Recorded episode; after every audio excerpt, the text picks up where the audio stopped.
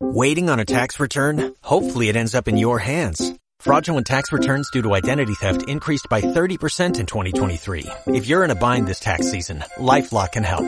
Our U.S.-based restoration specialists are experts dedicated to helping solve your identity theft issues. And all LifeLock plans are backed by the Million Dollar Protection Package. So we'll reimburse you up to the limits of your plan if you lose money due to identity theft. Help protect your information this tax season with LifeLock. Save up to 25% your first year at LifeLock.com slash aware. Primero la Constitución, un podcast de Diego Vega Felche. En el episodio de hoy vamos a hablar sobre el contenido histórico de la Constitución peruana. El Perú ha tenido 12 constituciones que han tenido como finalidad darle estabilidad política. En 1822 el Congreso Constituyente aprobó las bases de la Constitución Política del Perú, con la que se optó por un régimen republicano y un Estado unitario. Pero será en 1823 donde se promulga la primera Constitución, que, debido al gobierno de Bolívar, al cual se le dio poderes ilimitados para que lograra vencer a los españoles y así concretar el proyecto de emancipación, va a quedar suspendida.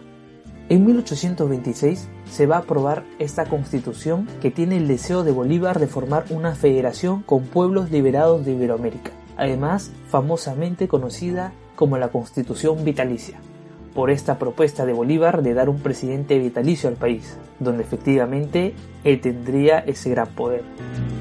En 1827 se va a derogar formalmente la constitución vitalicia de Bolívar, pero vamos a tener luego un periodo de inestabilidad política entre las constituciones de 1828, 1834 y 1839, esta última aprobada en Huancayo, y que significa la reunificación del país luego de la fallida Confederación Perú-Bolivia que fue entre 1836 y 1839.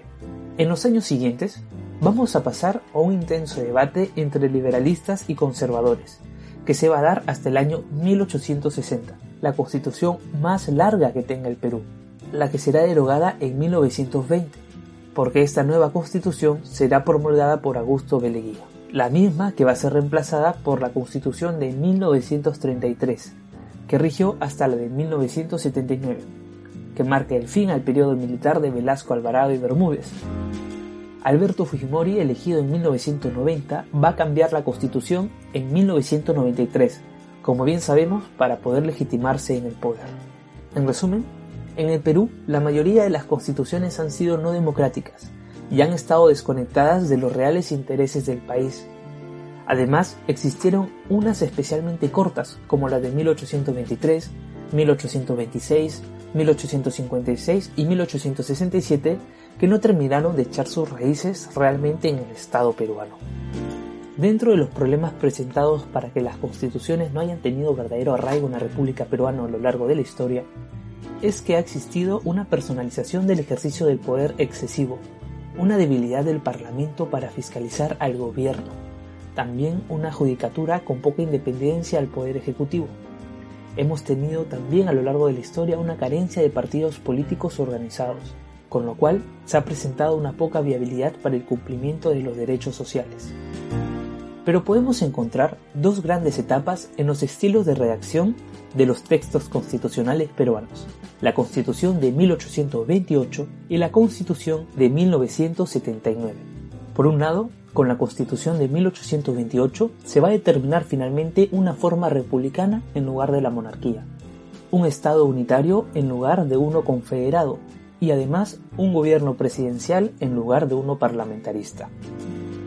Como podemos considerar, en el siglo XIX hay ciudadanos todavía muy reaccionarios al antiguo régimen colonial, debido a que el proyecto de emancipación aún ha sido muy joven, se prefiere un Estado débil antes que uno fuerte y antidemocrático.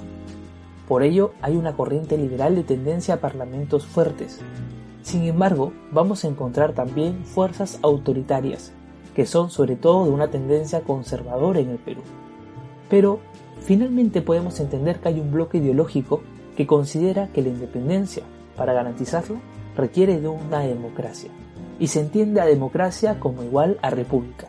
El federalismo era visto por los centralistas como riesgo de separatismo, por lo que consideraban necesario primero consolidar la unidad nacional después de haberse independizado de los españoles. Como fórmula consensual para promover descentralización política, se va a prever en 1823 la creación de juntas departamentales.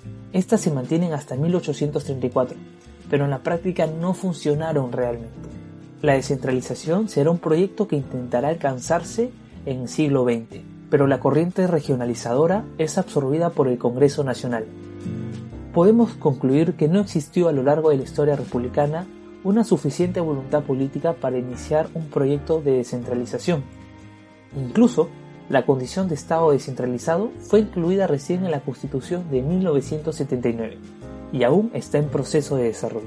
Esa es una de las razones por la cual señalamos que también la Constitución de 1979 es una de las constituciones que va a marcar un cambio en la historia constitucional del Perú. Además, la constitución de 1979 va a contar con otros elementos que no estuvieron antes, como el preámbulo constitucional, que se refiere sobre todo a la relación con la importancia de la persona, su dignidad, la familia como célula básica social de justicia, los derechos y libertades inalienables de las personas. Además, la Constitución de 1979 es la primera que recoge un catálogo de derechos y libertades, dedicando el primer artículo al reconocimiento de la dignidad humana como fin supremo de la sociedad y del Estado.